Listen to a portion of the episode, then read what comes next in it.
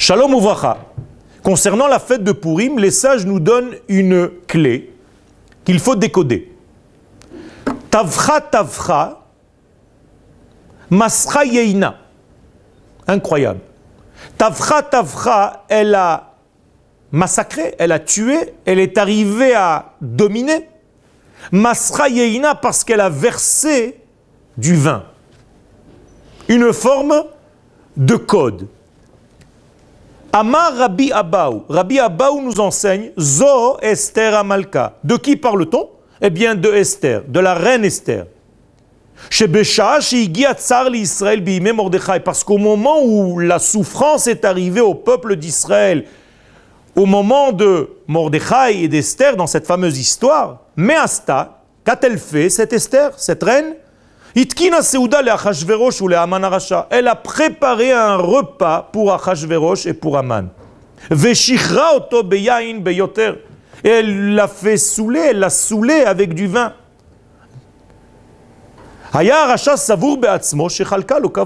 Mais ce fameux rachat pensait que c'était un honneur qu'elle lui faisait en lui préparant ce repas, en lui donnant à boire du vin. Veuloyada, il ne savait pas chez Mitor, Ze par Salometsuda, qu'elle était en train de lui tendre un piège. Chez Mitor, chez Shiraoto, parce qu'en le saoulant, Kantala Umata Olam, elle s'est acquise, la reine Esther, la nation d'Israël pour l'infini, à tout jamais. Qu'est-ce que cela veut dire?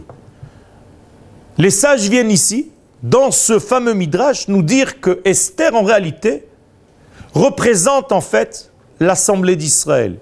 C'est une actrice qui habille dans sa forme humaine une notion bien plus profonde qui est l'Assemblée d'Israël.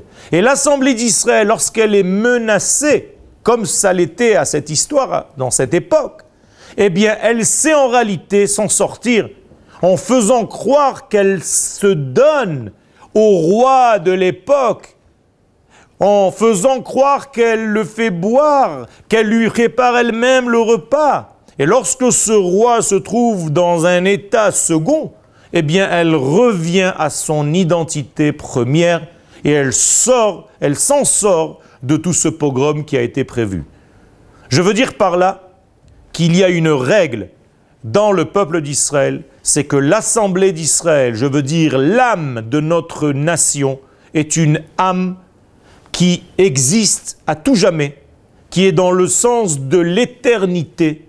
Et donc, à chaque fois que nous sommes menacés, non seulement nous ne sommes pas décimés complètement, même si nous sortons affaiblis, nous restons toujours fidèles à notre identité. Et plus que cela, nous prenons une conscience supplémentaire du lien d'amour qui relie l'Éternel au peuple d'Israël. Todarabah.